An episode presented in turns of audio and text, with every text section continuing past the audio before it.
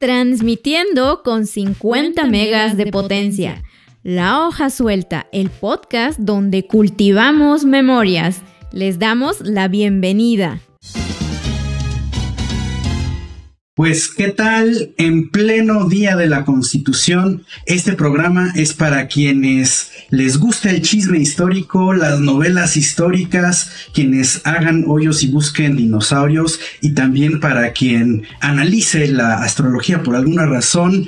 Estamos en la hoja suelta, este programa donde debrayamos un poco sobre cultura, historia y arqueología. Como siempre, les saludan sus anfitriones.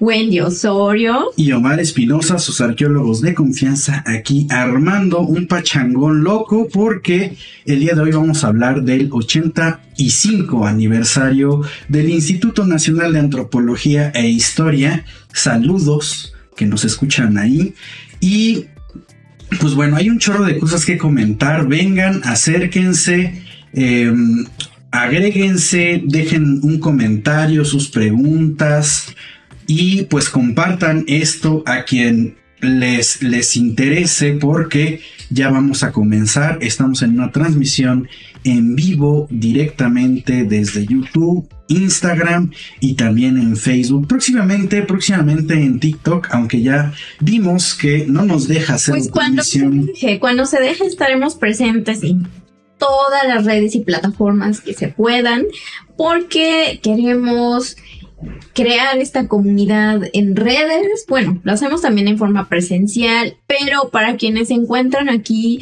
pues echen el saludo, manifiéstense si nos están viendo por YouTube, pues escríbanos ahí y muchas gracias a quienes se van uniendo a este a esta charla de conmemoraciones. Bueno, sí es el ¿Cuántos años cumple la promulgación de nuestra constitución? El 5 de febrero de 1917, pues son 100 años, 107 años. Ándale, nomás. Ahí nada más. Y bueno, ojo con esto porque si vamos a tocar temas en cuanto a leyes y eso, no se espanten, no vamos a eh, darles cátedra de, de, abogacía ni de leyes, porque no somos expertos en eso, pero bueno, los datos que nos eh, funcionan y explican un poco de lo el tema que vamos a abordar hoy, pues implican mencionar esta parte de las leyes en cuanto al patrimonio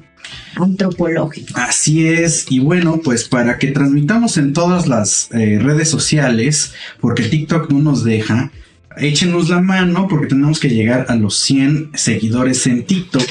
Entonces, pues ya lo saben, vayan y denle clic a ese botón de seguir. Ya estamos mucho más activos ahí con contenidos al menos eh, cada 15 días, al menos. Pero pues ahí vamos. Por acá hay algunos saludos. Ismael Pérez Jimeno nos dice hola, muy buenas noches. Un gran saludo para todos ustedes del canal de Libreta Negra MX con Wendy Osorio y Omar Espinosa a la audiencia del canal desde la heroica Ciudad de México, la Gran Tenochtitlan. Y por supuesto nuestro queridísimo amigo Alfonso que dice buenas noches. Se va a poner bueno el chisme. Agárrense porque hay muchas cosas que comentar, pero sin antes mencionarles que tenemos varios anuncios. Uno de ellos, pues es el de la, lo de TikTok, que próximamente estaremos eh, transmitiendo por allá también. Aunque en Instagram también ya estamos haciendo nuestra este, labor, ¿no? Y por aquí ya hay alguna gente que nos es conocida. Eh, desde, saludos desde Perú. Eh, Ajolot de Maíz se ha unido. Juan Carlos Campos Varela, que ha estado aquí, arqueólogo reconocido de salvamento arqueológico. Y pues bueno, el primer anuncio es que no se olviden, no se olviden que el próximo 17 de febrero, sábado 17 de febrero, tenemos nuestro primer vagabundeo ilustrativo del año. Nos vamos a ir a conocer un poquito más de la historia de Coyoacán, el centro de Coyoacán. Y pues nos pueden acompañar ese sábado 17 de febrero por la mañana a este recorrido que vamos a hacer por las calles del centro histórico de Coyoacán. Tiene un costo de 400 pesos por, por persona y un cupo limitado de 15 personas. Todavía tenemos cupo. De hecho, eh, todavía quedan algunos lugares. Entonces aprovechen porque es el primer vagabundeo ilustrativo de este año.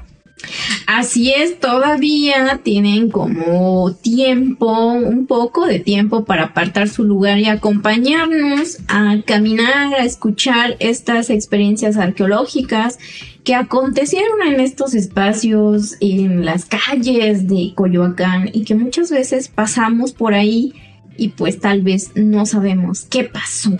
Así es, Gabriela Sánchez Lobato desde Facebook nos está saludando. Muy buenas noches. Y Leida Branzuela también ya anda por acá. Nos da muchísimo gusto que estén. Y ya los últimos saludos antes de entrarle directamente al tema porque hay bastante que comentar.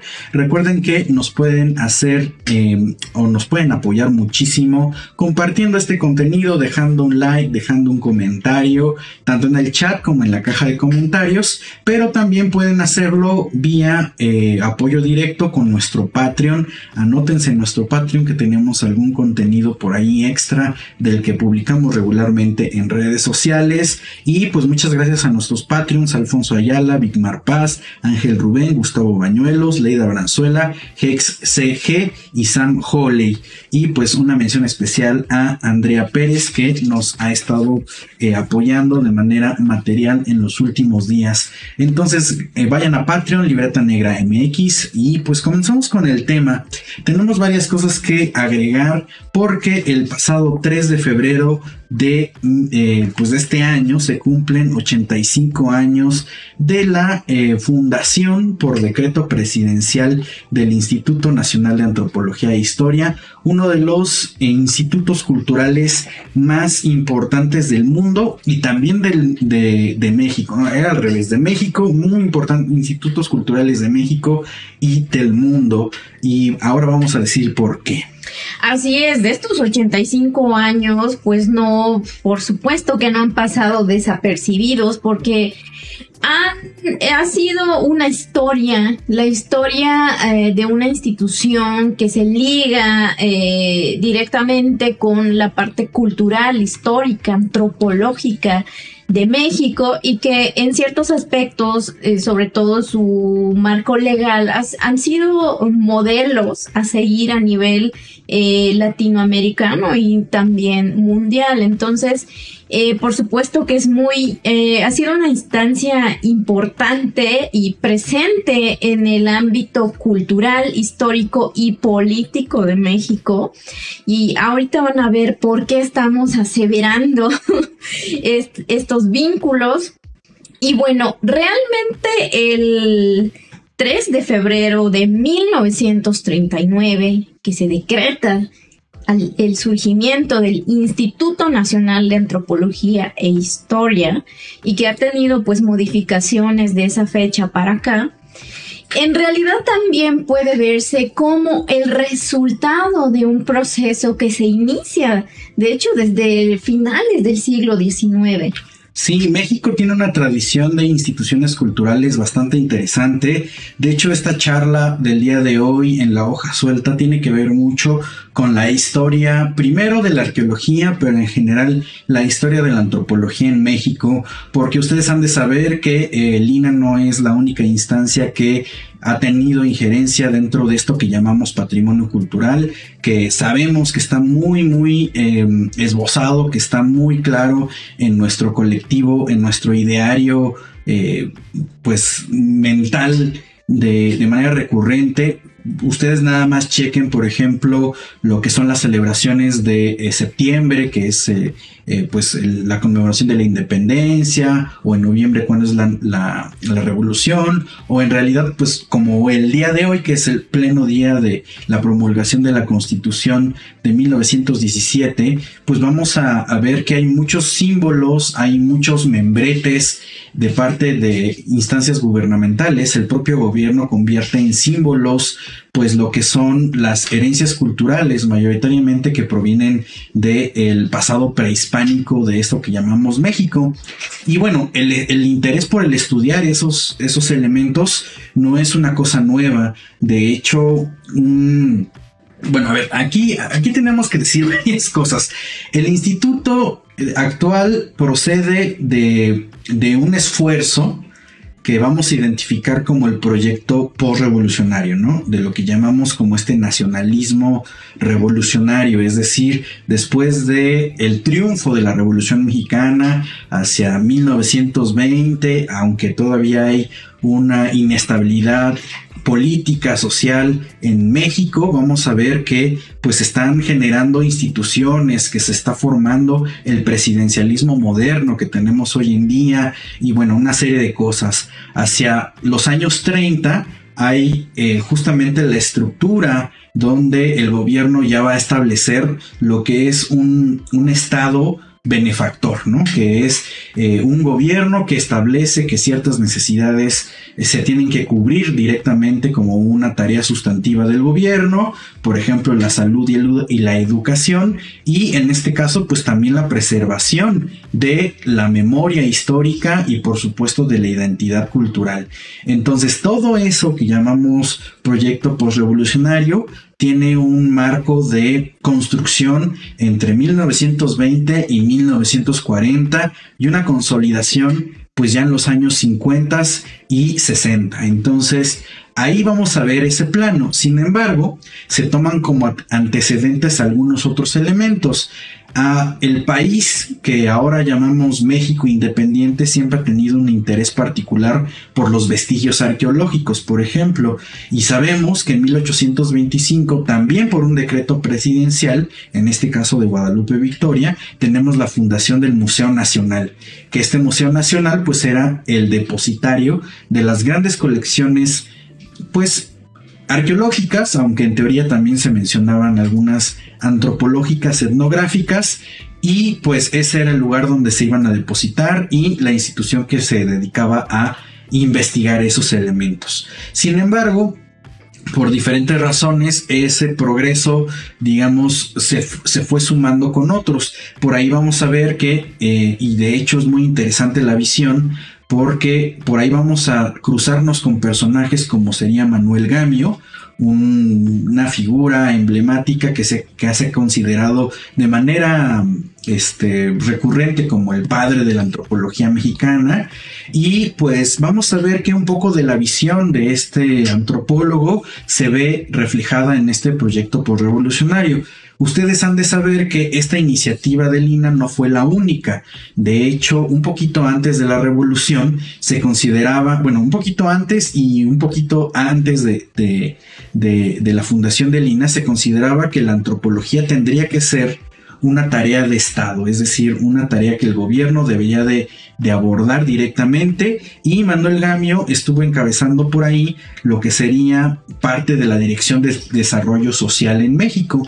Y la visión que tenía esta, eh, pues este plan de trabajo, pues justamente era pues trabajar con la sociedad mexicana, particularmente con ciertas comunidades que consideramos pueblos originarios hoy en día, y aunque la visión estaba errónea en ese momento porque se intentaban homogeneizar, pues ese era como un poco el empuje que tenía esta iniciativa. Después Manuel Gamio, por diferentes eh, diferencias creativas con los presidentes de ese momento, Álvaro Obregón, por ejemplo, y también gestiones con, con este Lázaro Cárdenas, se sale de la vida política y entonces va a retomar en su lugar otra figura emblemática ahora desde la arqueología mexicana, que va a ser Alfonso Caso Andrade, que ya platicamos de él la semana pasada, pero tenemos un chisme o varios chismes que tienen que ver es directamente. Información, no chisme. Bueno, es que, es que publicaciones controversiales que dicen que nos gusta el chisme histórico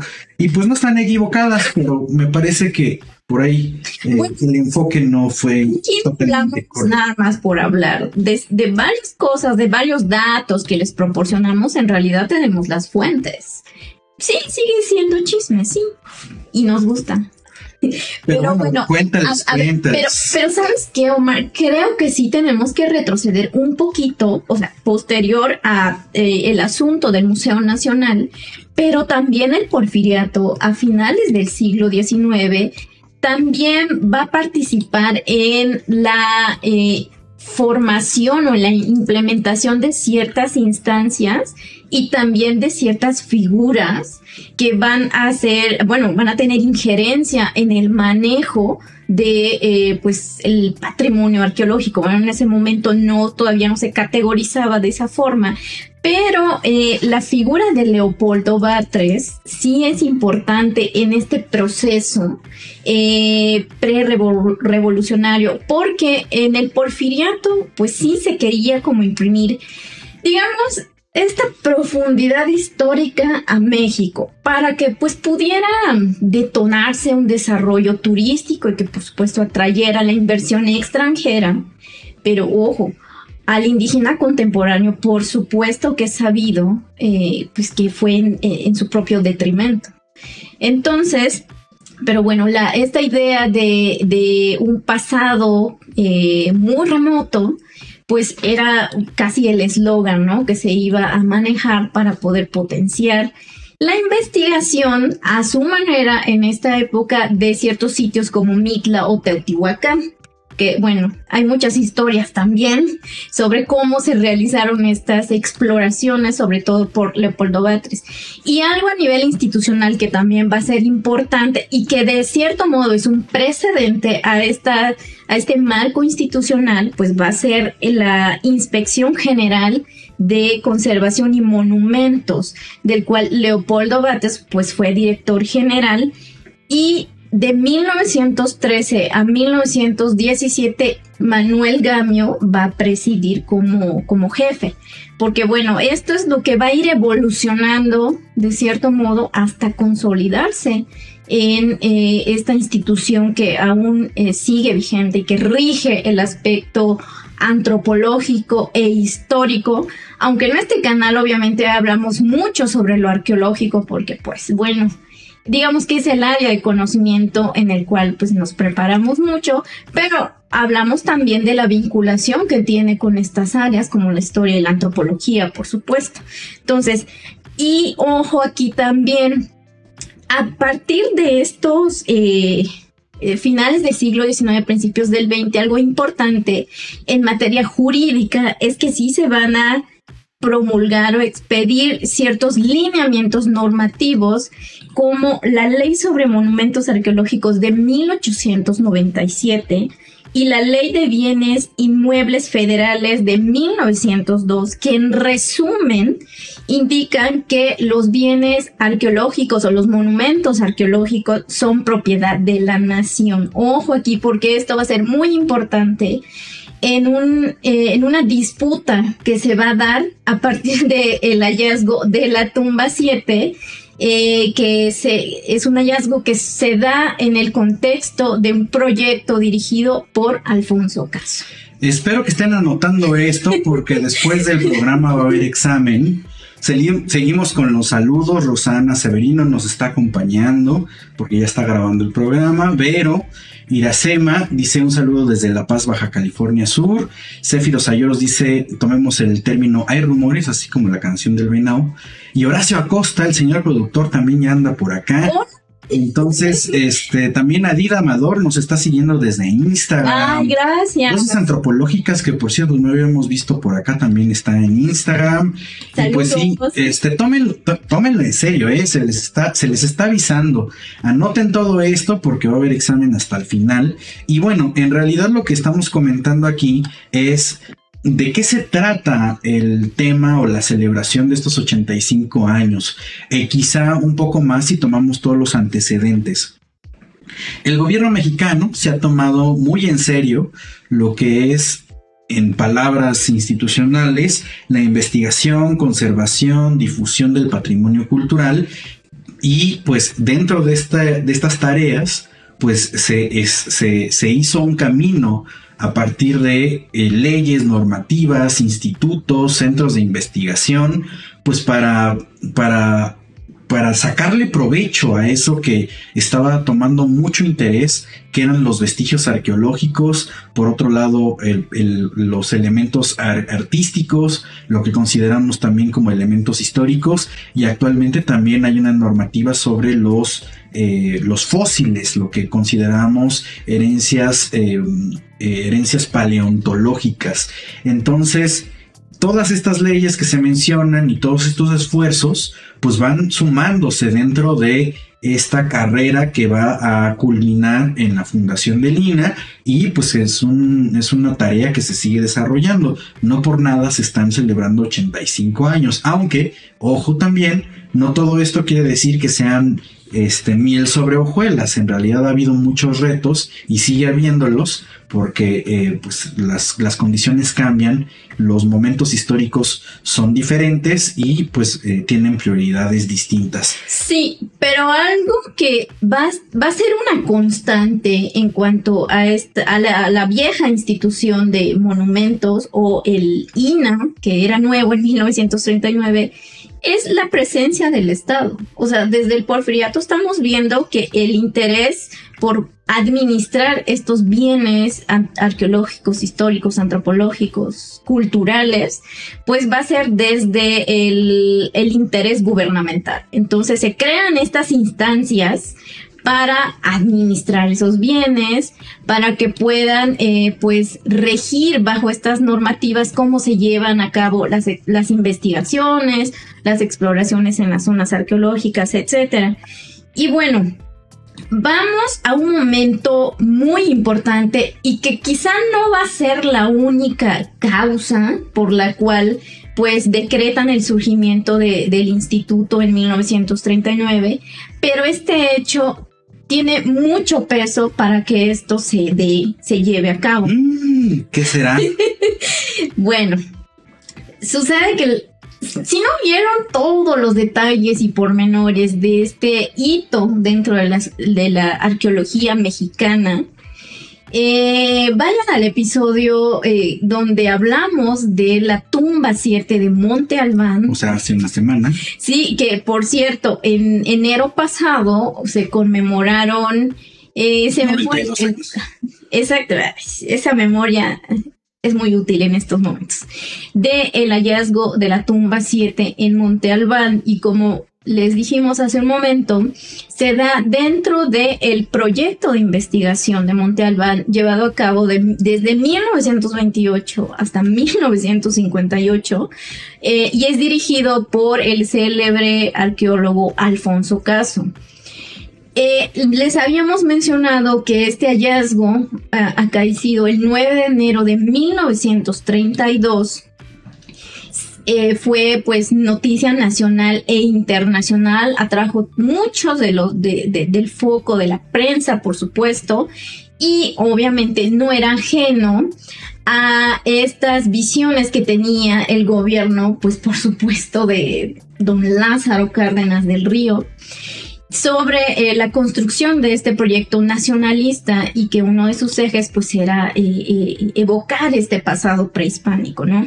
Entonces, este hallazgo de 1932 coincidió con el, la celebración del cuarto centenario de la fundación de Oaxaca.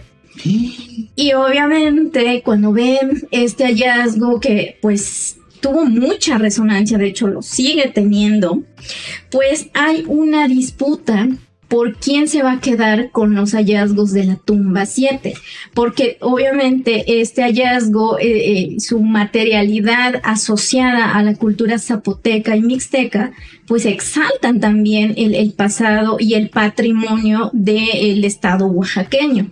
Y por supuesto, el gobierno en ese momento dijo, mm, yo creo que deben quedarse con nosotros porque nos pertenecen.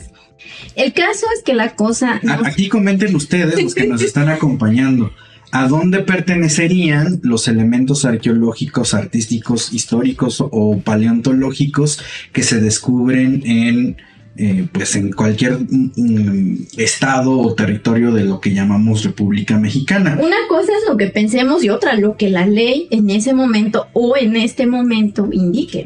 Porque además por ahí nos etiquetaron en un comentario de TikTok sobre un video del monolito de Juan Tinchan. Eh, pues que comentaba justamente la, la protesta de los pobladores. Ahorita no vamos a abordar eso, pero ténganlo en mente. Sí, porque forma parte del, del, historial, ¿sabes? De esta institución. Pero bueno, ahorita vamos con los, esos inicios tan interesantes y controvertidos, porque pues así sucedieron según los hechos. Bueno, el caso es que el gobierno del estado de Oaxaca emite una ley el 13 de febrero de 1932, o sea, no se esperaron casi nada para poder decir, a ver, este hallazgo, este patrimonio se tiene que quedar aquí en el estado de Oaxaca, que es donde se halló y donde pertenece. Entonces, eh, estaba obviamente pues la disputa entre el, estado de Oaxaca y el, gobierno federal, por así decirlo. Entonces, eh, por supuesto que eh, la federación a través de la Secretaría de Educación Pública pues eh, solicita, ¿no? Como que se, que, que, que pues intervenga la Suprema Corte de Justicia de la Nación. Y aquí les adelanto que el fallo fue a favor de la federación. ¿Cómo va a ser? A ver, en eh, un caso de un patrimonio arqueológico disputado por un estado, pero que, se la, que la federación toma posesión y se lo lleva del estado, eso nunca se ha visto. El fallo fue en ese momento que le competen a la federación la jurisdicción y dominio sobre las ruinas y monumentos arqueológicos y que la ley motivo de la controversia, o sea, esta que estaba emitiendo el Estado de Oaxaca, invade la esfera de acción constitucional de las autoridades federales, porque lo que le estaban eh, solicitando para aclarar la, situación, es decir, a ver, pero ¿quién previno eh, esta jurisdicción. O sea, ¿quién llegó primero con su ley? Realmente fue la federación a través de varias este, promulgaciones y leyes y unas de las que se tomaron en cuenta, o más bien las que se tomaron en cuenta, entre otras, fueron las que les mencioné, la ley sobre monumentos arqueológicos de 1897 y la ley de bienes inmuebles federales de 1902. Entonces le dijeron, esto fue primero, la federación previno esta jurisdicción, entonces no procede.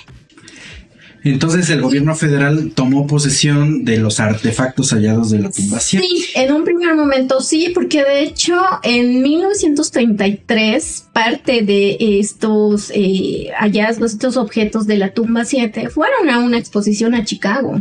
O sea, ya viajando desde entonces. Pero bueno, al pasar del tiempo, finalmente, a partir de la creación del instituto, de la creación de un museo regional en, la ciudad de Oaxaca actualmente, es que eh, los elementos de la tumba 7 pues se encuentran ahí y los pueden visitar al día de hoy en el Museo de las Culturas de Oaxaca que están en el ex convento de Santo Domingo. Pero por ahí se dice que a partir de esta disputa, de esta controversia, pues es que dicen, creo que debemos crear una institución que regule todo lo que concierne en cuanto a patrimonio histórico, arqueológico, bueno, artístico no, pero en cierto momento sí se consideraba. Entonces, se dice que esto, eh, este, bueno, el hallazgo y la disputa que se dio en, en, términos incluso jurídicos, pues fue tuvieron mucho peso para que en 1939 se concretara eh, esta este proyecto institucional. Pero desde antes, este, por ejemplo, desde 1938, ya estaba trazándose muy bien el camino de hacer esta arqueología oficial mexicana, ¿no? Porque incluso la Escuela Nacional de Antropología e Historia, que nació un año antes de Lina. En 1938, en el Departamento de Antropología de la Unidad de Ciencias Biológicas del Instituto Politécnico, que fundó don Lázaro Cárdenas. Venga, burros.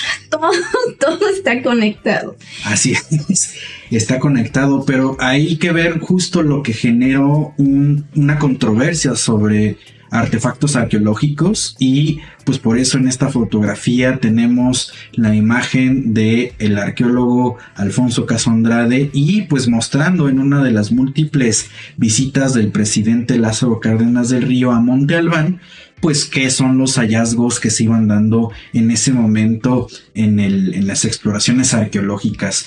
Y pues bueno, ahí hay varios intereses porque como bien comentabas, eh, hay una parte donde se están intentando abrir zonas arqueológicas, pero con un fin eh, turístico. Recuerden que Teotihuacán ya desde el Porfiriato se abre con esa situación para que el público lo visite. Monte Albán no se quedó atrás y Chenitza por ahí tiene un proyecto en 1922. En fin, estamos en plena carrera de eh, ver cómo se abren, cómo se gestionan esos sitios arqueológicos y por supuesto se requieren museos o salas de exhibición donde se muestren los elementos que, los elementos que provienen de ahí.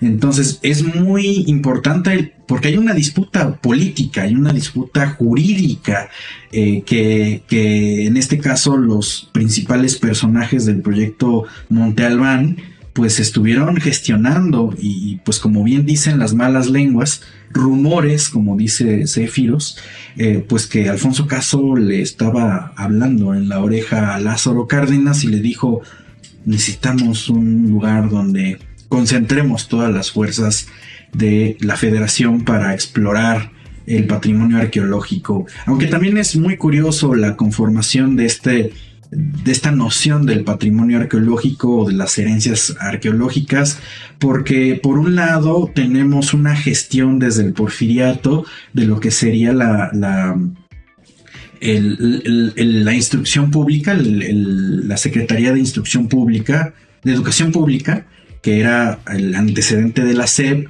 y posteriormente, con, en la gestión de Álvaro Obregón, vamos a tener la fundación de, de la SEP, de la Secretaría de Educación Pública, que se hacía cargo justamente un poco de las labores entre lo turístico, arqueológico, la investigación, y de repente aparece, aparece este tercer, este, comodín en, el juego que que le, vamos a llamar el Instituto Nacional de Antropología de Historia, eh, firmado por decreto presidencial el 3 de febrero de 1939. Y a partir de ahí vamos a ver una serie de cambios pues en la parte de cómo, cómo se concreta ese proyecto de, de, protección arqueológica, porque estamos hablando, y como sucedió con, con los elementos de la tumba 7 de Montalbán, una centralización de las labores, no solamente por parte del gobierno, sino realmente por parte de y pues de la gente que estaba investigando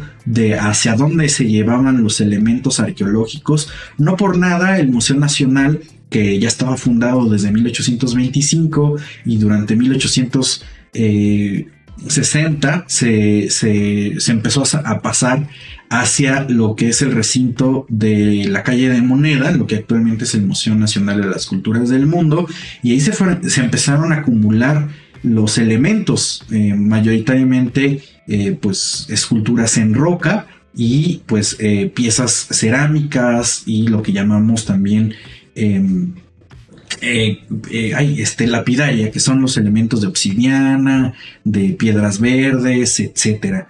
Entonces ahí tenemos una cosa, y fíjense, los estatutos del instituto en ese momento, tal cual son investigar, conservar, difundir el patrimonio cultural, pero el objetivo es eh, bastante particular, que es fortalecer la identidad y memoria de la sociedad que lo detenta. Es decir, todos estos elementos son considerados como bienes de la nación y además que son cultural y, e históricamente relevantes porque son parte de la conformación de lo que llamamos la identidad mexicana y la memoria de esta sociedad mexicana. Entonces ahí tenemos una serie de, de cosas que nos hacen reflexionar un montón porque bueno, vamos a ver que hay ya de por sí varios elementos que se este que pueden generar controversias principalmente desde la centralización de las labores de investigación, pero pues también otras cosas como llevarse tal cual los elementos de un, de un estado a otro. Muchos elementos de, de Monte Albán se encuentran en la Ciudad de México, de Chichen Itza, de Palenque, etcétera. De hecho, en la foto que estamos viendo no es de la tumba 7, es de otra tumba de la 104 y esto es el año de 1937 porque pues ese proyecto se prolongó mucho, por supuesto, a partir del hallazgo de la tumba 7, pero bueno, creo que varios elementos de la tumba 104 sí están en el Museo Nacional de Antropología, ¿no? Es, un ejemplo de lo que decías, y también de lo que comentabas, de lo que nos comentaron en TikTok sobre, eh, pues, el caso del monumento de Cuatinchan, que sigue siendo eh, pues un, una disputa vigente de un pueblo que reclama el, el, regreso de su patrimonio. Sí, no es el único caso. En San Luis Potosí ya hemos hablado con eh, nuestro colega Víctor González Robles, antropólogo, que pues ah, nos platica de un caso en Yahualica de otra escultura. También tenemos el caso de los braceros de Tláhuac. En fin, no es el único caso donde eh, una comunidad, una sociedad eh, pide la protección o el regreso de ciertos elementos eh, pues que son considerados patrimonio y como son patrimonio están dentro de una normativa que el gobierno tiene como obligación proteger, resguardar, pero pues también ahí hace falta un poco de la gestión comunitaria, es decir, qué sucede con la comunicación en los pobladores o con los pobladores, con la, sociedad en general, pues que también son ante la ley eh, pues eh, de esa de esos de esos de esa herencia material e inmaterial porque hay que considerar lo siguiente los elementos materiales no es lo único con lo que trabaja el Instituto Nacional de Antropología e Historia Así es, aunque bueno, esto lo mencionamos en un principio, nosotros hablamos mucho desde el ámbito arqueológico porque digamos que de cierto modo es la especialidad en la que hemos trabajado,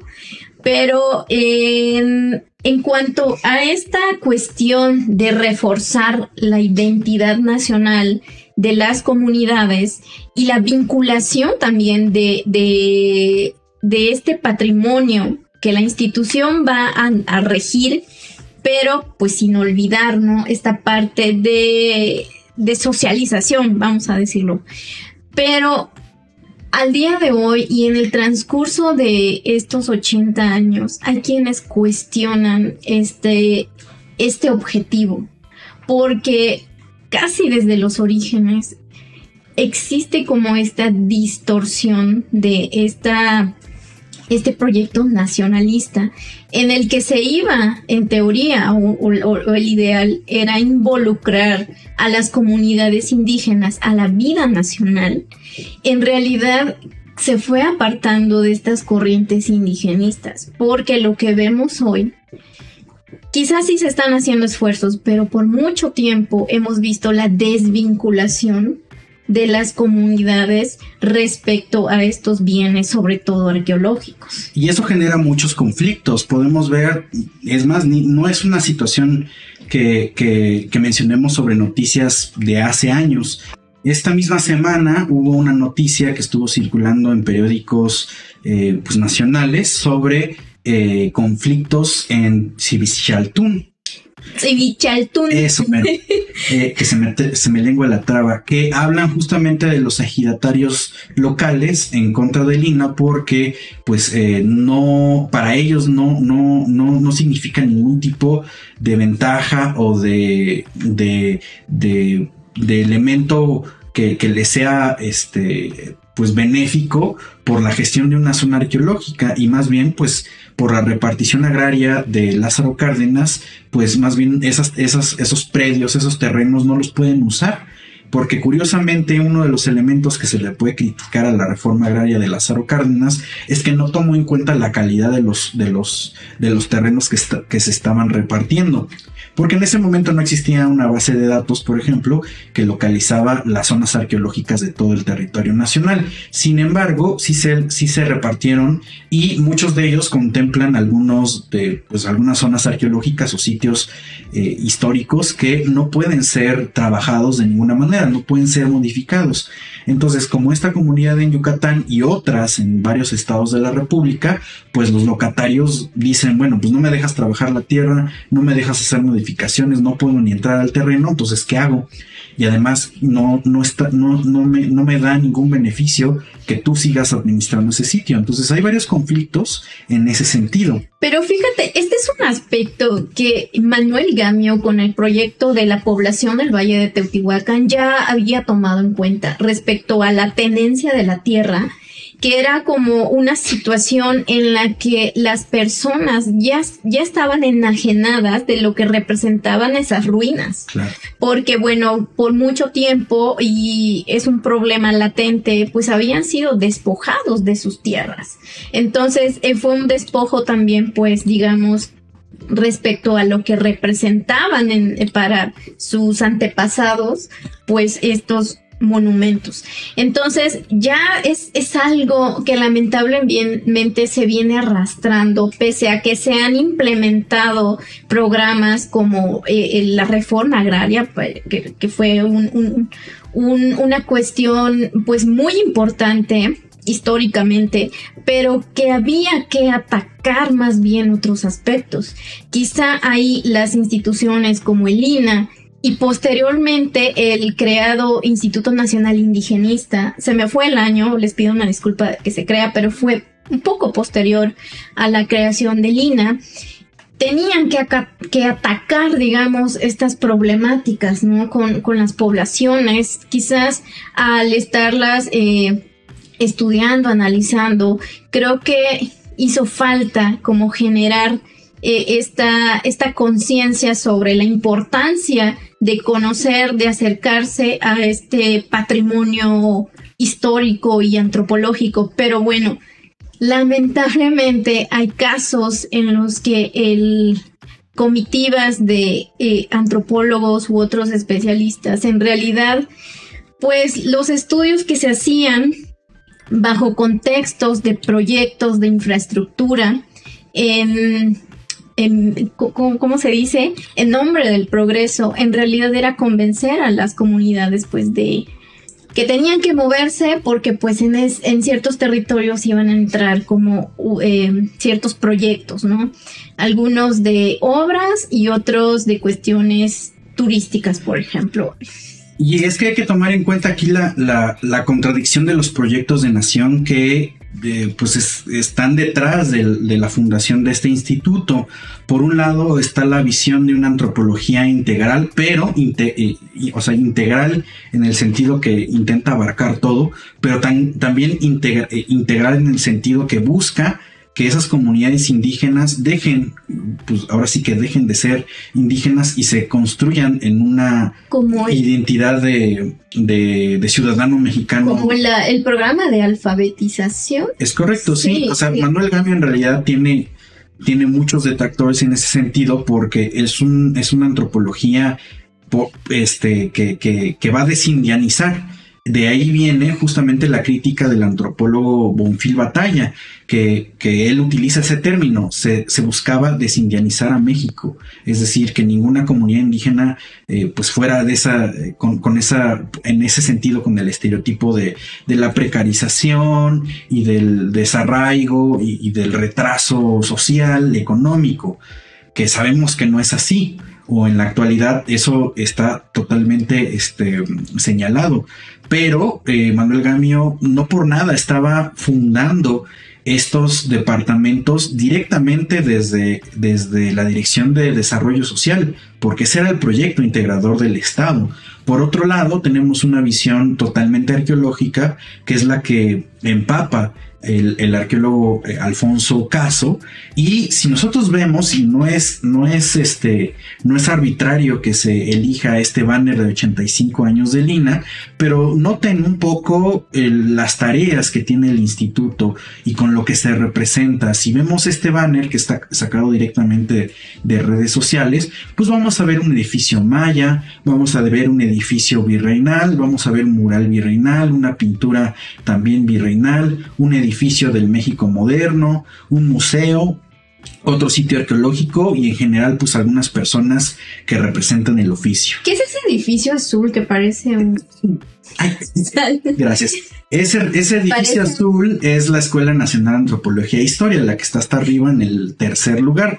Y pues de ahí se, se se, se, ha estudiado y se, se, ha formado pues a la mayoría de las personas que ejercen eh, la profesión y que trabajan en el INA, pero veamos que quizás solamente eh, se considera como también, o se deja de lado, mejor dicho, ese patrimonio que consideramos inmaterial. Por ahí vemos el saber de una tejedora, el volado de Papantla y por otro lado, pues creo que nada más porque la última foto donde estamos encima nosotros, o al menos en YouTube, es parte de un elemento eh, paleontológico.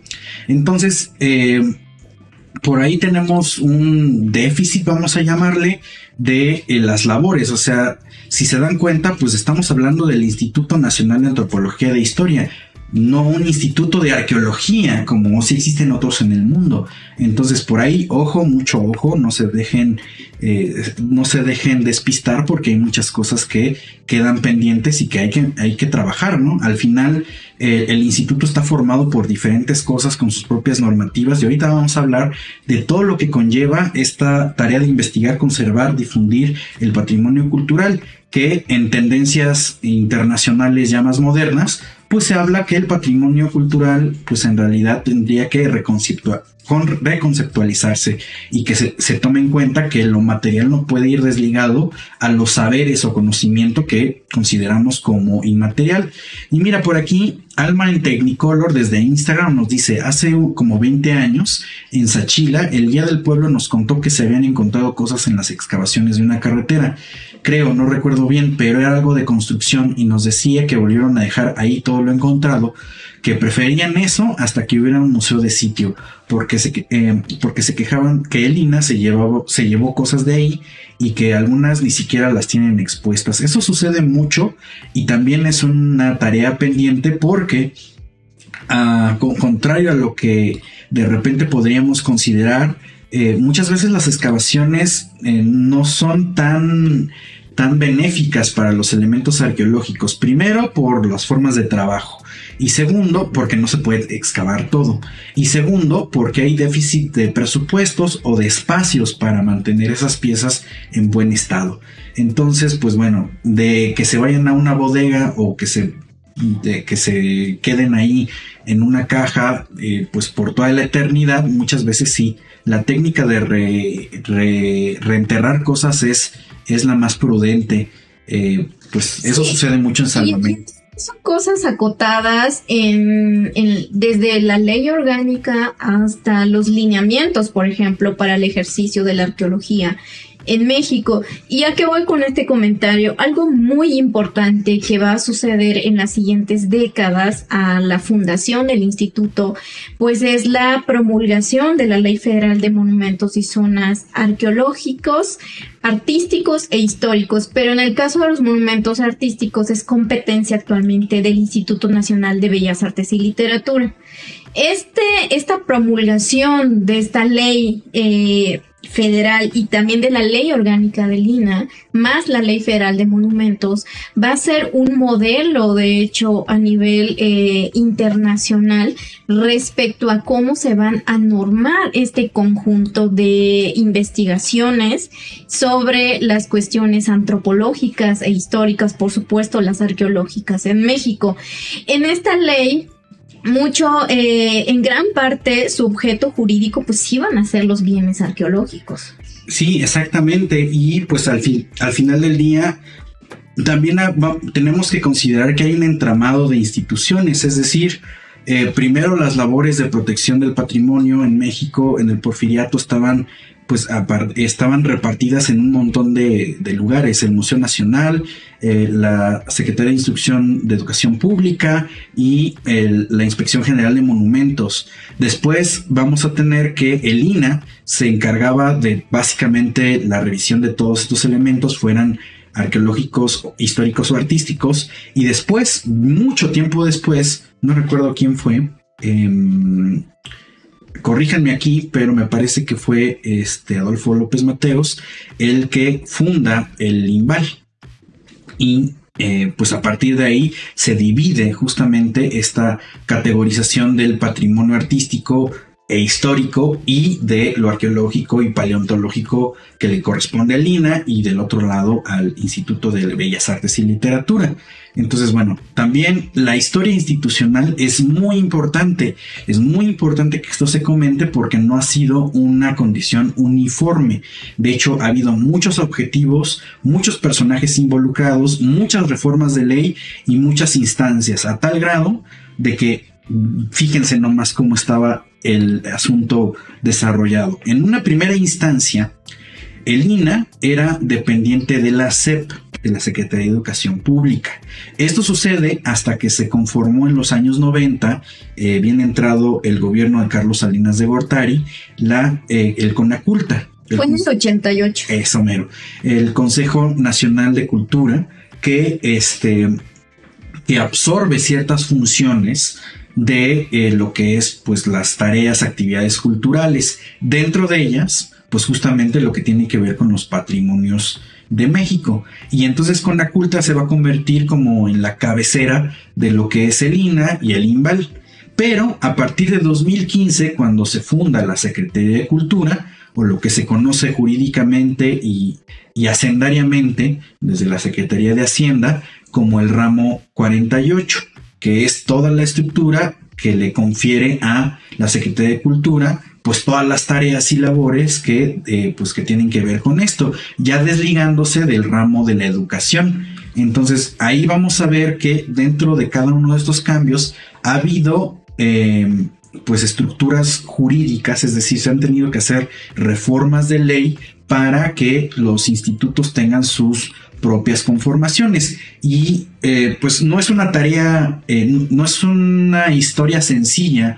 De hecho, ha habido muchos conflictos también porque el propio gobierno no se decide pues a quién le toca cada cosa, ¿no? Entonces, eh, las herencias culturales tienen un fin educativo, tienen un fin de identificar la identidad nacional, tienen un fin turístico solamente, o también tienen un término de, de, propiamente lo cultural y demás. Entonces, es como una es como una identidad este, múltiple, o sea, hay como diferentes facetas. Pero aquí hay varios comentarios interesantes. Vamos a checar porque Adida Amador, que ya estuvo con nosotros hace dos semanas en el podcast, nos comenta, y es importante mencionar que la ENA y después el INA surgen con una idea americana de la arqueología, la cual llevaba con, delante la idea de que la arqueología, de que la arqueología es parte de la antropología. Y esa idea era importante tomar en cuenta a las poblaciones originarias asentadas cerca de los contextos arqueológicos explorados, que fue lo que hizo Gamio en Teotihuacán eh, con ese trabajo antropológico integral de Teotihuacán. Y pues sí, efectivamente, y nos dice larga vida a la heroica ENA, que está ahí representada en nuestro año. Que el año pasado cumplió 85 años. sí, mero, o sea, ahí va la ENA eh, orgullosamente burra por el Politécnico, eh, pues ahí está, pero ahora, pero al día de hoy es la escuela del instituto. Es de hecho ya no está ligada a la Secretaría de Educación Pública. No lo está. El, instituto tampoco lo está, ya no está eh, ligada a la Secretaría de Educación Pública. Pero eh, algo muy importante, o al menos que va a ser como también eh, a destacar en este proceso de 85 años. Bueno, ya vemos que desde el 88, ¿no? En, durante este sexenio siempre hubo un interés por la cuestión antropológica, particularmente la arqueológica, como detonante de desarrollo turístico, por supuesto. Y aquí es cuando eh, se ve muy marcado en este aspecto de investigación arqueológica con los magno proyectos que se realizaron en 14 sitios arqueológicos a lo largo y ancho del país.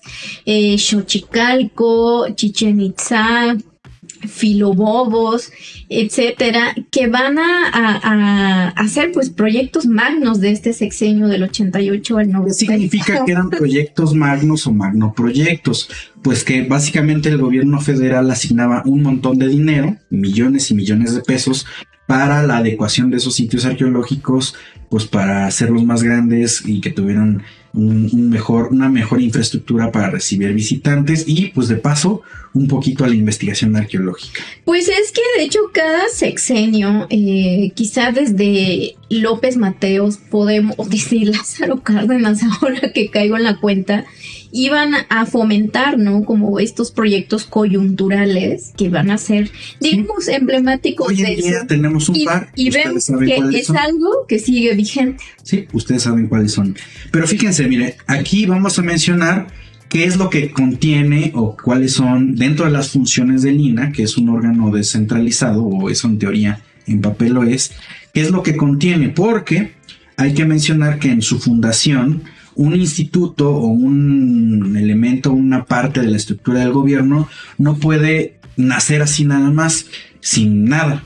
Eh, tiene que llevar de la mano una ley o una normativa. Entonces, en 1939, con este decreto, eh, pues se obliga al gobierno a firmar una ley orgánica. Una ley orgánica es la que dicta cómo debe funcionar una área del gobierno.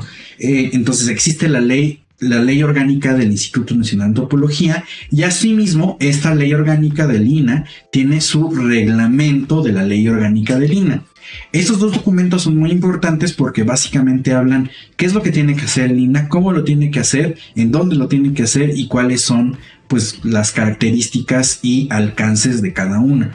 Todas las áreas del gobierno deben de tener esta ley orgánica. El INA tiene la suya, que se firmó unos años después de la conformación eh, del Instituto Nacional de Antropología. Bueno, el reglamento, el reglamento por ahí se tardó un poco más, pero pues está, ¿no?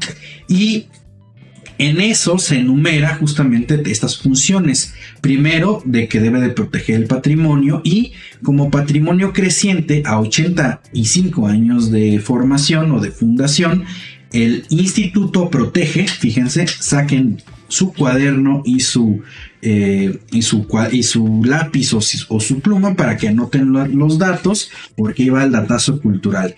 El INA protege actualmente 110 mil monumentos históricos, que pues básicamente son los que eh, eh, son después del siglo XVII.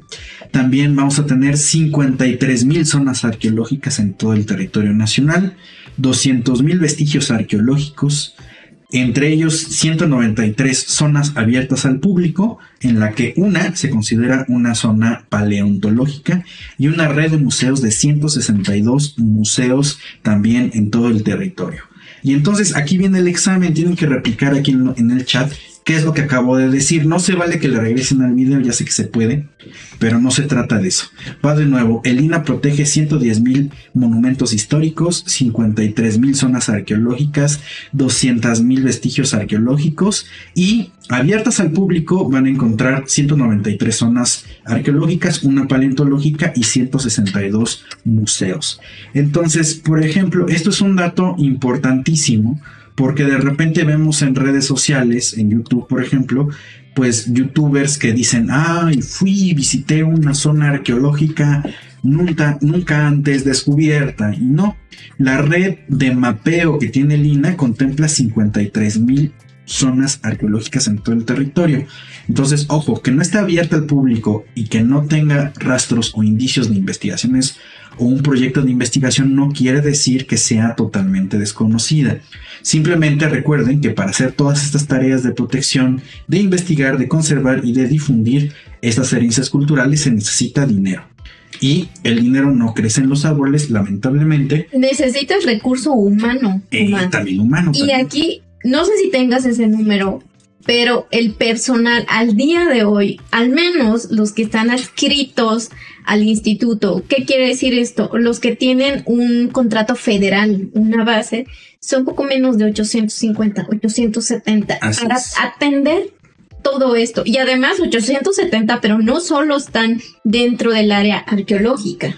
No, porque de hecho el, eh, el manual de organización del INA, es decir, cómo se estructura todo el instituto, dice que el INA está conformado por seis coordinaciones fundamentales. Entonces anoten otra vez la coordinación de antropología, la coordinación de arqueología, la coordinación de conservación del patrimonio cultural, la coordinación de difusión, la coordinación de monumentos históricos y la coordinación de museos y eh, exposiciones de, eh, pues de, de, que se hacen tanto en México como a nivel internacional. Tenemos una charla muy interesante con eh, la directora de exposiciones, Alejandra Barajas, que andaba por aquí en Instagram. Saludos. Y pues nos dice eh, Anemac, a menos que sea aguacates, Ah, caray, no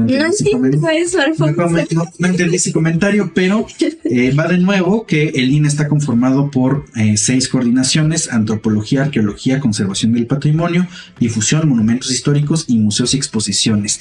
Y eso no son las únicas áreas que tiene el instituto, porque tiene tres, eh, tres escuelas, entre ellas la Escuela Nacional de Antropología e Historia, la Escuela Nacional de Conservación y Restauración y Museografía, y además la Escuela de Antropología del Norte.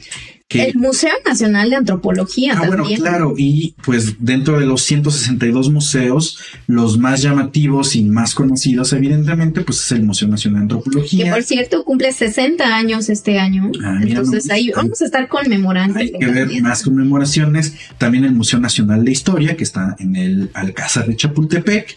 Y pues bueno, un sinfín de museos que están tanto en la Ciudad de México como en otros estados de la República.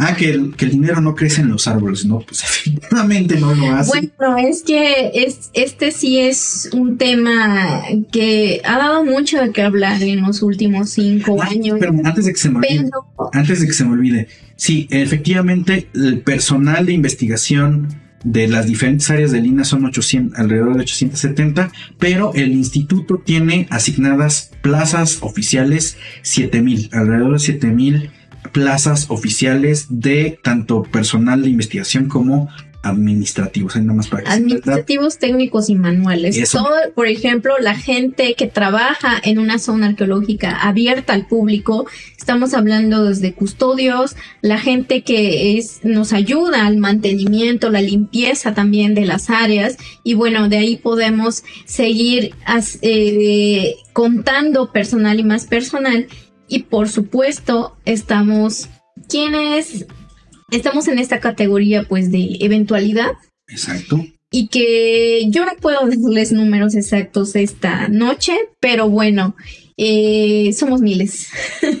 Sí, de hecho, la estadística podría ser que en promedio existan dos o tres, eh, pues, dos o tres personas eh, contratadas con un esquema de eventualidad por cada una de las plazas oficiales que existen de estructura en el INA. Entonces, ustedes saquen las cuentas. Sí, es un tema muy grande y que amerita yo creo que le dediquemos también un episodio especial porque implica una serie también de cuestiones eh, de cultura laboral. Pero bueno, es claro que lo tenemos en cuenta y nos importa mucho. Y el, a propósito del comentario de Anemac, Claro, el recurso económico dentro del el sector cultural en, a nivel nacional sabemos que se caracteriza por ser insuficiente. No es exclusivo de un sexenio ni de ciertos colores. Esta crisis en términos de recursos se ha venido agudizando en los últimos 20 años o quizá más. No, de hecho los últimos 50 años. Fíjense el datazo cultural que les traigo el día de hoy de manera exclusiva para ustedes que siguen Libreta Negra. No es, es real, es exclusivo porque ese es un dato inédito. Resulta que tras una investigación bastante detallada del arqueólogo Sam Holly Clean, que se metió a los archivos históricos de Lina, que está trabajando sobre la historia institucional y pues varias de los de los eh, eh, de las encrucijadas que ha tenido el INA a lo largo de su historia resulta que desde el año 1 de fundación del Instituto Nacional de Antropología el INA ha tenido un déficit presupuestal.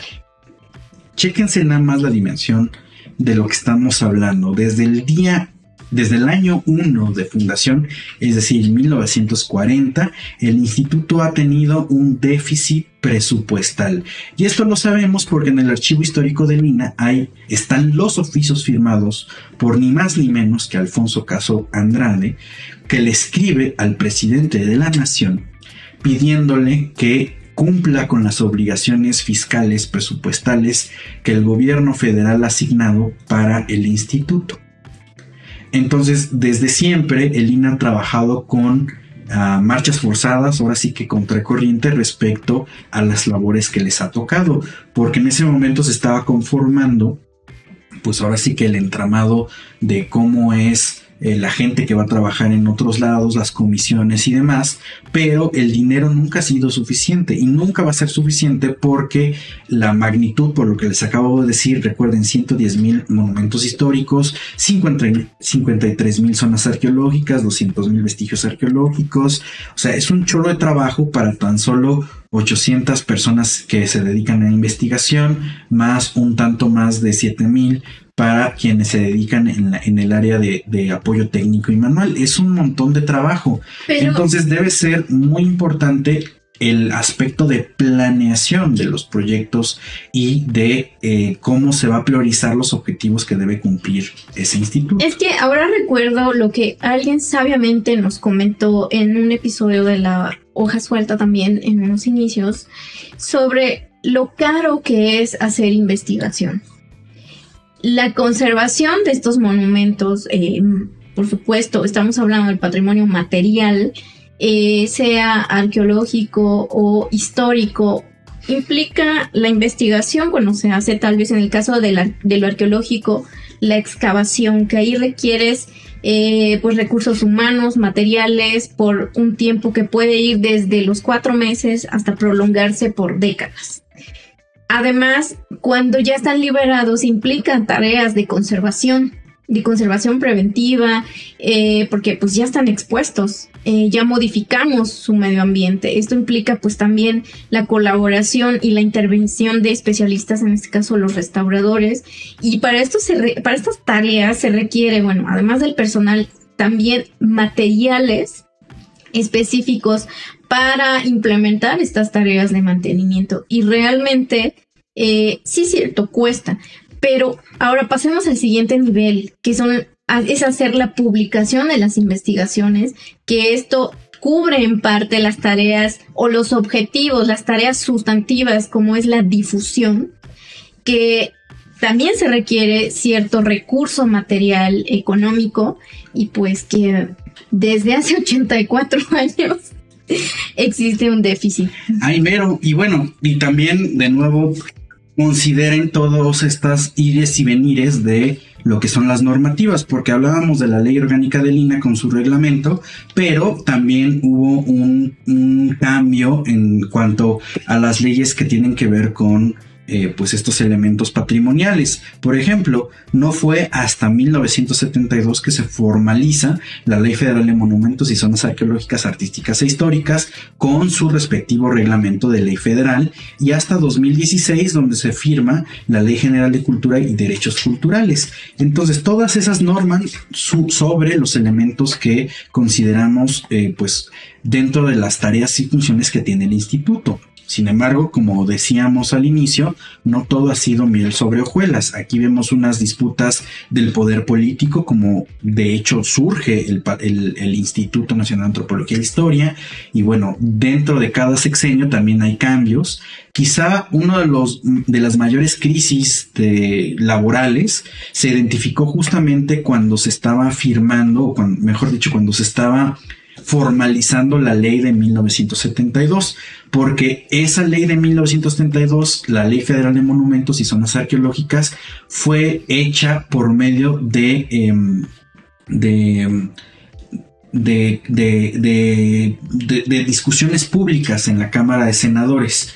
Y en, estas discusiones públicas se, participaron varios intelectuales, incluyendo gente del, eh, del instituto, y ahí se estaba eh, viendo que efectivamente había un déficit de presupuesto, pero también un déficit de personal, es decir, ya no alcanzaba la gente que estaba contratada para cumplir con pues todas las labores que se tenían que hacer. Y esto era 1972. Ahora imaginen 40 eh, años después cómo está la situación.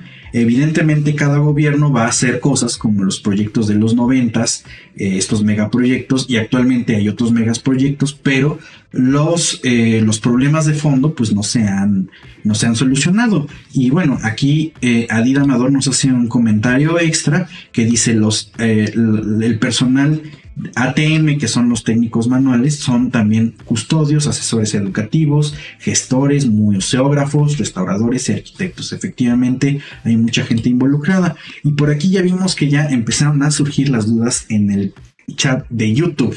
Entonces vemos eh, Cefiros Ayoros, eh, la, optimización de recursos y la correcta canalización es lo que salvaría muchos proyectos. Efectivamente, eso tendría que suceder. Noemí Hernández dice que anda llegando tarde, pero sin sueño. Ricardo Monjaras dice el eterno pleito por recursos y para, para variar ciencias e investigación al fin del embudo. Sí, eso también sucede, eh, aunque bueno, evidentemente si hay eh, recursos etiquetados, no lo suficientes, pero tendría que haber un impulso mucho mayor en ese sentido. Leida nos dice, en proyectos de excavación o investigación hay inversión privada en México, no existe. Se puede, pero es muy complicada porque hay una normativa que estipula cómo deben ser este tipo de cosas, aunque en su mayoría, la inversión privada en arqueología se da en los proyectos de salvamiento y rescate, que ya hablamos de eso, cómo se gestiona en algún otro episodio. Noemí Hernández dice, en su opinión, ¿cuál sería la estrategia para poder tener al INA como un organismo sano, tanto financiera como operativamente? Esa es la pregunta de los 64 mil. Si eran 64 mil aquí, comenten. O los 50 millones de no, pero es que estoy parodiando el, el, programa famoso, pero es, es que esa justo es la pregunta emblemática. ¿Qué es lo que se necesita para que el instituto funcione a su máxima operatividad o para que no tenga problemas? Pues bueno, en realidad como ya se nos va terminando el tiempo de la transmisión del día de hoy, pues también podemos comentar un poco lo que son las luces y sombras, los retos que tiene el instituto ante el panorama actual, es decir, en pleno 2024 y pues lo que serían los 10 años anteriores y quizá los 10 años próximos, porque hay muchas cosas. Yo creo que insistiría así el programa, la pregunta de las 64 mil. Yo, yo insistiría que al instituto le hace falta mucho esta visión, regresar a la visión de la antropología, porque si ustedes revisan los boletines, si ustedes revisan las noticias, si revisan las mañaneras, lo que mayoritariamente se da son noticias de hallazgos arqueológicos, no de investigación arqueológica. Mucho ojo con eso. Un hallazgo arqueológico solamente es el primer paso para la gestión de un proyecto de investigación, porque a partir de ahí te falta el análisis de materiales, el registro de los materiales, la publicación donde se concrete la, información recabada y pues un plan muy ambicioso de difusión y divulgación que no se hace. Los hallazgos arqueológicos en las noticias, ya lo hemos dicho aquí, solamente es un pedacito de lo que se tiene que hacer. Espero que la gente que toma decisiones esté escuchando este programa. Yo creo que esto también ayudaría en algo que hace falta y esto yo creo que aplica a casi cualquier instancia que se dedica a la investigación y es el posicionamiento sociopolítico, sobre todo más social, porque eh, va de la mano con estas tareas de difusión, pero también de divulgación. Sabemos que para eh, encaminar estos proyectos, estas campañas, se requieren muchos recursos que como ya mencionamos, hay demasiadas carencias para poder cubrir lo mínimo, pero es un círculo vicioso que difícilmente se va a erradicar si nosotros, o más bien eh, la instancia, no está comunicando la importancia social que tiene, eh, pues a la gente que de algún modo presionaría a quienes asignan los recursos eh, que en este caso vienen de la instancia federal. Yo creo que hace falta mucho esto, realmente generar este vínculo porque bueno, casi cualquier ciencia necesita a la sociedad y cómo vamos a, transmitir la importancia de hacer arqueología, de hacer antropología, de hacer historia, es comunicando la importancia que estas áreas del conocimiento tienen para la sociedad.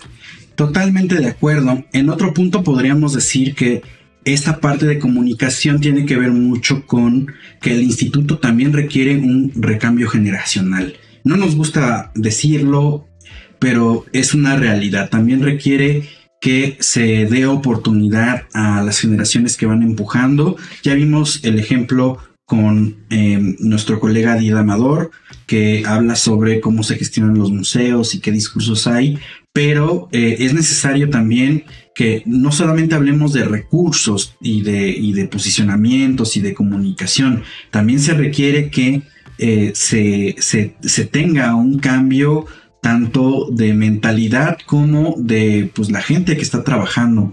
Y esto no quiere decir que quitemos a toda la gente que existe ahorita, sino más bien al contrario, de, eh, de que se generen nuevas, nuevas plazas de trabajo porque ahorita y, desde 1972 como se veían las audiencias públicas pues hay un déficit de personal no hay gente que trabaje o al menos que trabaje de manera oficialmente con un contrato fijo pues todas estas cosas porque es mucho trabajo que se sale de las manos.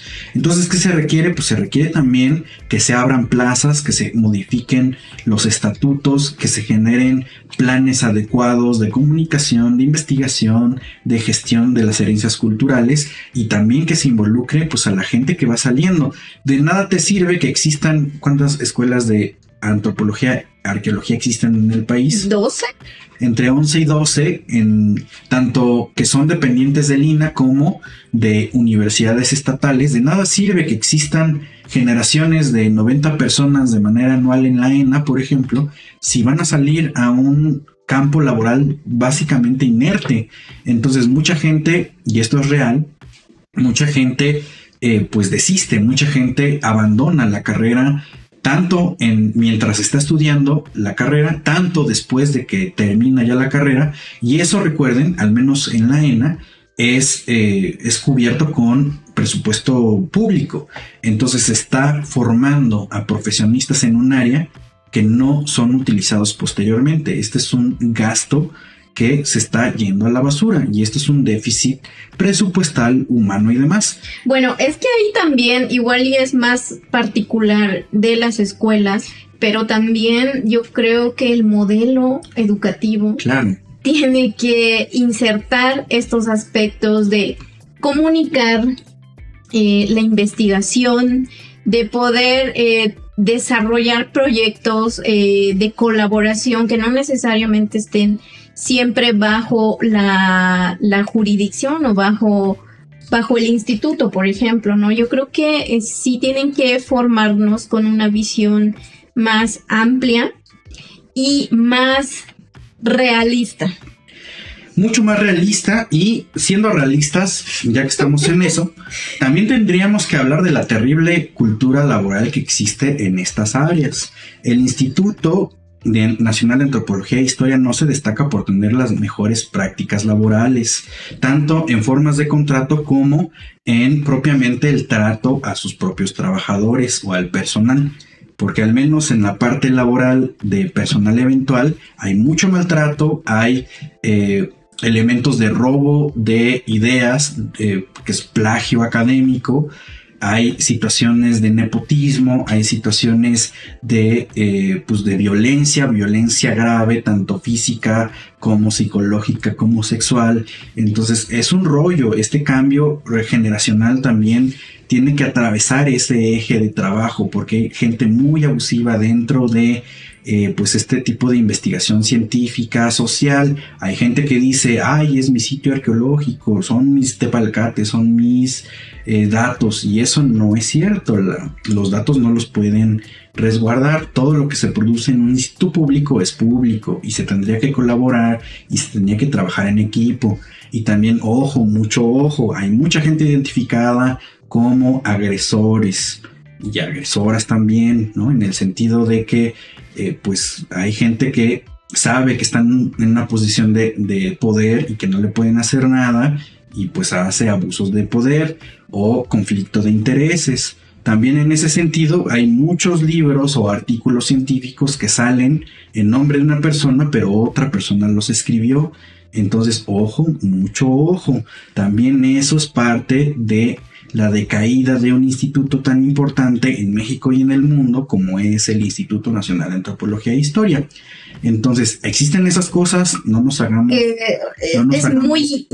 estas prácticas son incongruentes con los objetivos de investigación y aparte, porque son en áreas de ciencias humanísticas, bueno, humanistas y sociales. Así es, así es. Y entonces aquí yo nada más les voy a dejar el, siguiente dicho para que lo practiquen en sus escuelas. Recuerden que el artículo es quien, de quien lo trabaja. El artículo es de quien lo trabaja. Porque hay que rememorar a los héroes revolucionarios y de liberación nacional también. Y bueno, por otro lado, ya este, retomando la pregunta de qué serviría o qué estrategia podríamos aplicar para que funcione, funcionara el INA de manera óptima, pues bueno, sin duda trabajar el déficit presupuestal, pero no solamente se trata de ese déficit de dinero, sino también de que existan planes adecuados para que ese dinero realmente trabaje, para que se haga de manera eficiente, eficaz, factible y fiable.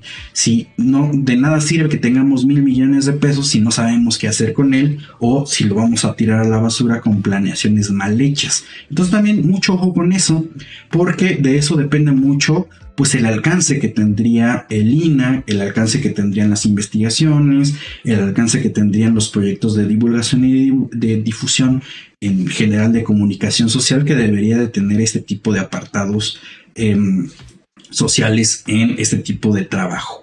Y bueno, un reto actual que debemos de tomar en cuenta es eh, pues la imperante inseguridad que existe en México. Es un problema bien grave, pero lo hemos visto en las noticias últimamente, de zonas arqueológicas que están invadidas o impedidas de trabajo por la inseguridad, más eh, claramente dicho por eh, pues grupos del crimen organizado.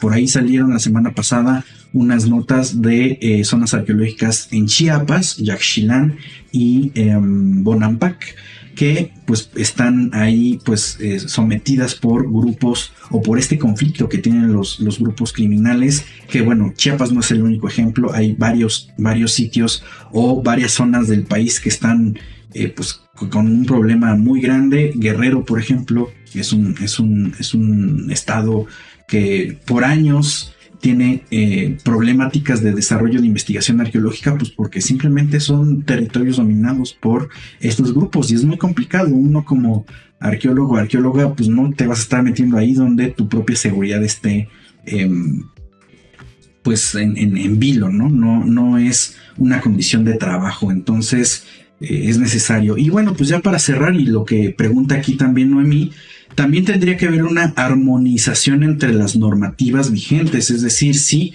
yo pondría sobre la mesa que tendría que haber una, una reforma de ley entre las leyes de cultura, de patrimonio y de turismo, porque también, ojo, mucho ojo, con la turistificación de eh, la arqueología particularmente porque no, no por sacar más ganancias de los elementos tendríamos que irnos por ese lado. Sabemos y pues ya hay varias eh, etiquetas de alerta donde eh, efectivamente hay problemáticas con sitios arqueológicos que no están muy bien administrados porque hay una controversia o hay un conflicto entre lo que es la ley federal de monumentos, la ley de cultura, la ley de federal de monumentos y zonas arqueológicas y la ley de educación incluso también tendríamos que considerar esos puntos.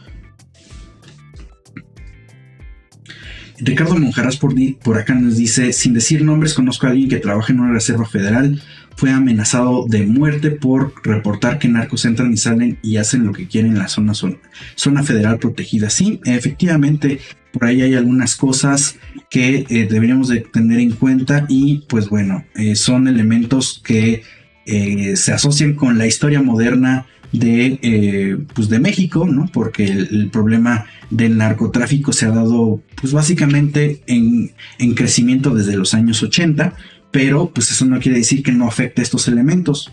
¿no? Aunque sean zonas federales protegidas, pues hay, hay problemáticas grandes. Sí, se ha hecho más crítica y esto, por supuesto, es lamentablemente afecta el, el quehacer antropológico, porque pues también los compañeros que están interesados tal vez en, trabajar en, comunidades, es que no hay como una parte del país que esté libre de, de, esta marca, ¿no? del crimen organizado, lamentablemente. Y sí, a veces es bajo estas condiciones en las que se llevan a cabo algunos proyectos, tristemente, ¿no? Yo creo que eh, cuando miremos la noticia de algún hallazgo que mayormente van a ser arqueológico o la declaración patrimonial de, de alguna cuestión material o inmaterial, debemos preguntarnos en qué condiciones se está dando esto. Totalmente, hay que poner mucho ojo en ese tipo de noticias y darle seguimiento, ya lo hemos mencionado en este programa en múltiples ocasiones. No solamente se trata de que encuentren cosas bonitas, sino también pues qué plan hay detrás de esta pues de estas investigaciones. Laura Elena Amador Herrera, que le mandamos un saludo hasta Morelos, nos dice y respecto a los presupuestos que lleguen a donde eh, tengan que llegar, porque vemos muchas áreas abandonadas y más si nos encontramos al interior de la República. Pues sí, efectivamente eh, ahí hay un tema de la administración de los recursos. Pues el centralismo, ¿no? Luego que desde los orígenes como que nos cuesta desligarnos de esta tendencia de todo eh, focalizado hacia el centro. Y también pues dentro del centro también hay ciertas áreas que se priorizan, pero bueno, em, esperemos que esto pues contribuya a generar una reflexión respecto a esta institución que yo creo que ustedes nos han escuchado nombrarla en varios episodios de la hoja suelta, porque bueno, es eh, sin duda eh, pues la instancia, la figura institucional que rige el quehacer eh, cultural en el sentido histórico y antropológico en México en materia de investigación, conservación y difusión. Entonces nosotros queremos exponer pues también cómo lo vivimos porque al día de hoy, como ustedes han notado en la exposición que les ponemos, pues es diferente. Entonces yo creo que también hay que señalar que las generaciones a las que, por ejemplo, nosotros pertenecemos, eh, que más o menos son las jóvenes. Hay unas mucho más jóvenes, como ha dicho seguramente. Sí, nosotros ya, somos chavos locos, pero hay mucha gente que viene atrás de nosotros. No nos toca y no podemos ver de la misma forma al instituto que quienes entraron o ingresaron en él eh, hace 50 años, por ejemplo. Eh, las cosas allá afuera son muy diferentes, las condiciones de trabajo en las que vamos a desarrollar las investigaciones cambian, como vimos, están asociadas o están condicionadas por agentes a veces muy negativos como el crimen organizado. Entonces, por favor, no pretendan que nosotros miremos y creamos y nos conformemos con un instituto que ha cambiado durante estas décadas. Entonces yo creo que ahí también va de la mano con lo que mencionabas, ¿no? También como reconocer la diversidad, por ejemplo, del personal que elaboramos ahí. Exacto, y aquí Carlos Villasana desde Instagram nos manda un saludo, muy buenas noches. También Alfonso nos dice, les apoyamos en lo que se pueda. Céfiro Sayos nos pregunta, ¿qué podemos hacer como ciudadanos comunes para apoyar a resolver estas problemáticas? Creo que un paso inicial sería justamente desarrollar este, este pensamiento crítico en torno a lo que de repente vemos en las noticias o lo que recibimos por parte de estos institutos o lo que recibimos por parte de Lina, porque de nuevo se trata de que no veamos o nos deslumbremos con los hallazgos arqueológicos, porque para empezar consideremos, es un Instituto Nacional de Antropología e Historia, no es un instituto de arqueología tenemos que ir a buscar qué otras funciones se están cumpliendo por parte pues de, esta instancia. Revisemos la ley orgánica, revisemos la ley General de Cultura, revisemos la Ley Federal de Monumentos, conozcamos los documentos y a partir de ahí, pues démosle un seguimiento a las tareas, porque al final se están utilizando recursos públicos es un financiamiento gubernamental y eso viene y proviene de todos nuestros eh, impuestos, lo queramos o no, recuerden que pagamos impuestos, ¿no? El IVA están todas las cosas. Ahora, todo esto, por supuesto que no, no está negando de ninguna manera, todo lo contrario, la importancia que tiene esta institución. el trabajo de investigación antropológica e histórica, la conservación de estos patrimonios y su difusión, por supuesto que son motores de desarrollo social en un sentido muy positivo que cada vez se agudizan las adversidades. Bueno, aquí ya hemos desglosado algunos de los porqués, pero yo creo que es tal su importancia que necesita renovarse.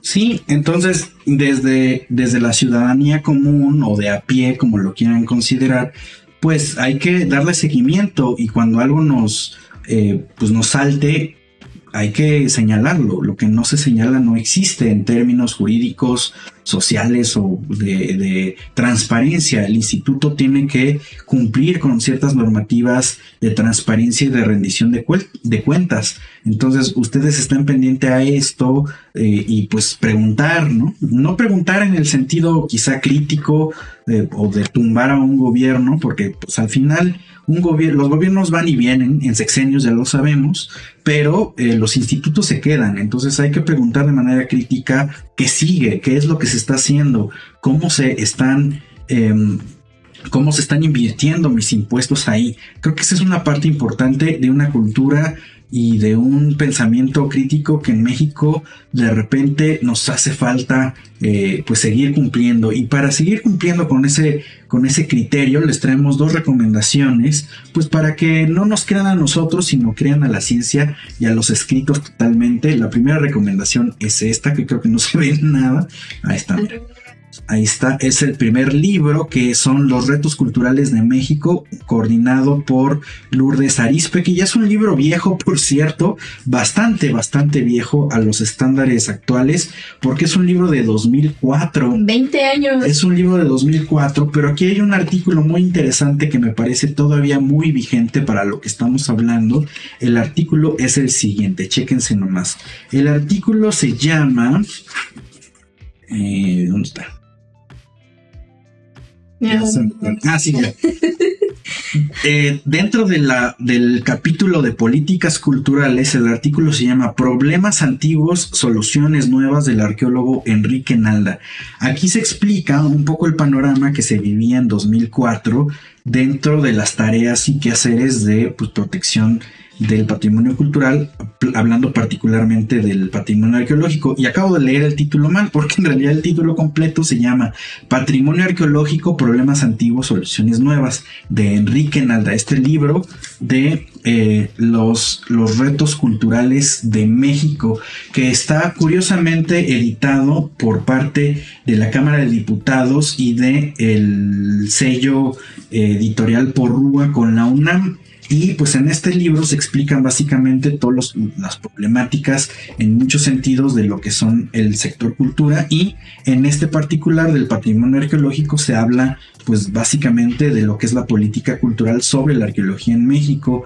Y pues mucho de lo que les acabamos de comentar viene viene de este artículo particular porque habla justamente de la formación eh, escolar de los profesionales, el déficit presupuestal, la, los problemas de planeación dentro de los planes de trabajo en el instituto, bueno, un sinfín de cosas que ya hemos comentado aquí brevemente, pero a pesar de que es un libro de 2004, me parece que es muy vigente y eso me aterroriza, es bastante, bastante preocupante si me lo... Pues es que hay patrones que lamentablemente son transversales al paso del tiempo. Entonces, eh, tristemente son los que, digamos, son negativos, pero bueno, los estamos exponiendo aquí.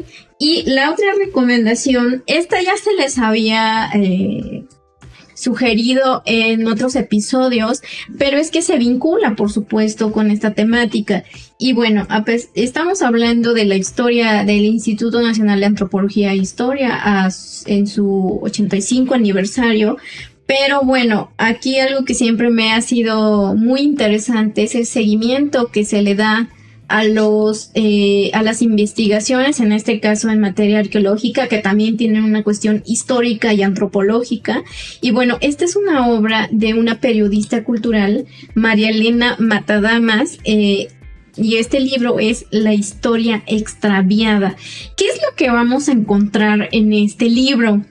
que además pues lo pueden adquirir fácilmente, es el seguimiento de investigación que hace esta periodista al proceso de los magno proyectos que se dieron de en el 92 eh, bajo el sexenio de Carlos Salinas.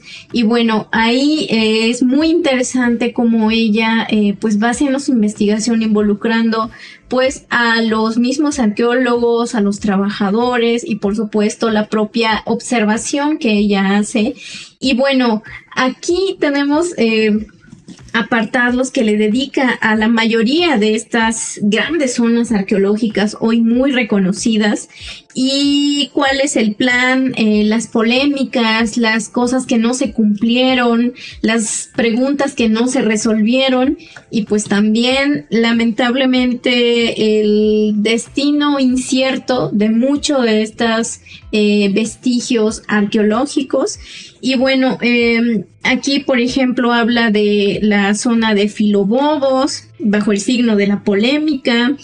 También nos narra eh, cómo fue el proceso de, del Magno Proyecto en Cantona, el, en Baja California Sur, en Paquimé, Lomaya con Chichen Itza y con Palenque, por supuesto, Monte Albán, también Calakmul, Teotihuacán, o sea, le suenan todas estas zonas, Xochicalco, Xochipeca, que bueno, en este proyecto sexenal, pues en realidad el, el, objetivo, uno de los principales objetivos, pues era abrirlas para el uso turístico, que no tiene nada de malo, sin embargo, al parecer, la cuestión de investigación, es decir, la cuestión científica, la cuestión histórica, como que no recibió el mismo impulso y bueno, lamentablemente es una historia que se repite muchas veces. Y ya nos deprimimos todos con este programa, pero no se trata. No, yo creo que es parte del proceso de reconocer dónde están las fallas, porque solo así puedes iniciar el camino de las soluciones.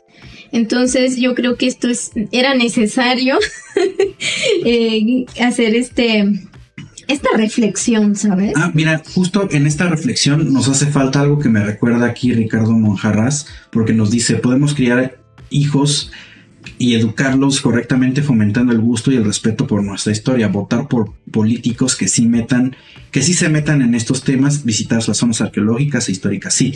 Otro elemento importante en este cambio de estrategia sería observar muy bien a la clase política mexicana. Y esto lo digo porque mucho, mucha de la gente que ha tomado riendas en, tanto en los institutos como en la parte de las comisiones de cultura en la Cámara de Diputados, de senadores, etcétera, pues muchas veces no conocen la legislación, porque la legislación de cultura en México no es sencilla.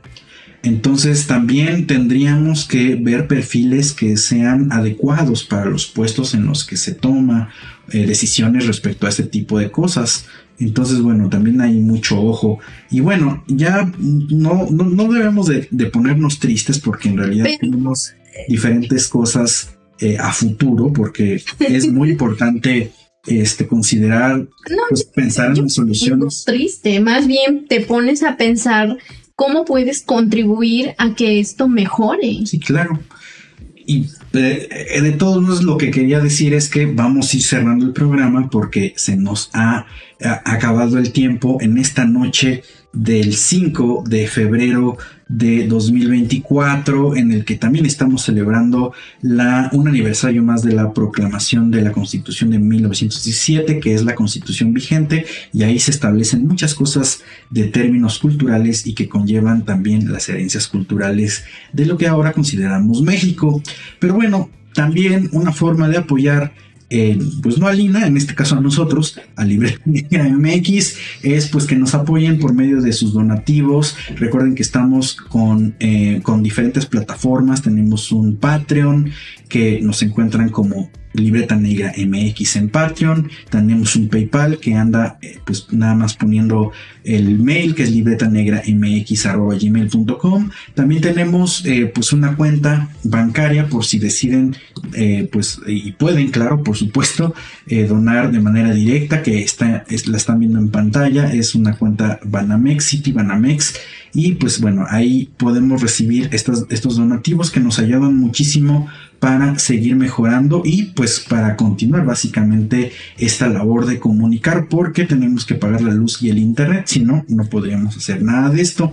Aunque también pues nos pueden apoyar muchísimo con el valor de cero pesos para su bolsillo, pues simplemente compartiendo estos videos, este podcast que estará también disponible en plataformas de audio como Spotify, Spotify, Apple Podcast, Amazon Music, iHeartRadio o dejando un like, dejando un comentario y pues básicamente compartiendo eh, pues el contenido de Libreta Negra MX o seguirnos. Recuerden que ahorita estamos en una cruzada para conseguir los mil seguidores en TikTok para que podamos hacer transmisiones en vivo también por allá porque eh, pensamos también transmitir allá y ya estamos mucho más activos en ese sentido. Recuerden que Libertad Negra MX anda pues básicamente en Twitter, Facebook, Instagram, TikTok y pues bueno en sus corazones evidentemente si no, no estarían aquí aguantándonos dos horas completas.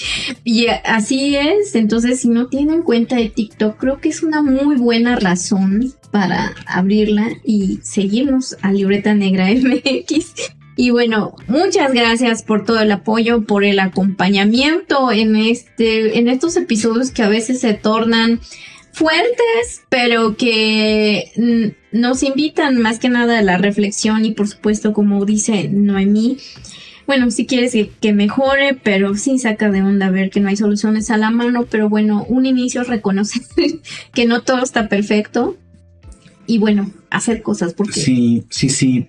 Sí, para que no les cuenten y no les digan que hay otros datos por ahí, hay que poner manos a la obra. Y además este programa tuvo de todo, tuvo chismecito histórico, tuvo reflexión, tuvo recorrido por, la, por las leyes, eh, muy muy completo, saquen sus, saquen una hoja, pónganle su nombre y este el examen se responde con, con, pluma evidentemente porque este bueno después de, de, este programa les dijimos que íbamos a hacer examen. Cómo de que no lo estamos esperando Aquí me voy a quedar hasta que saquen su hoja y su lápiz, ¿eh?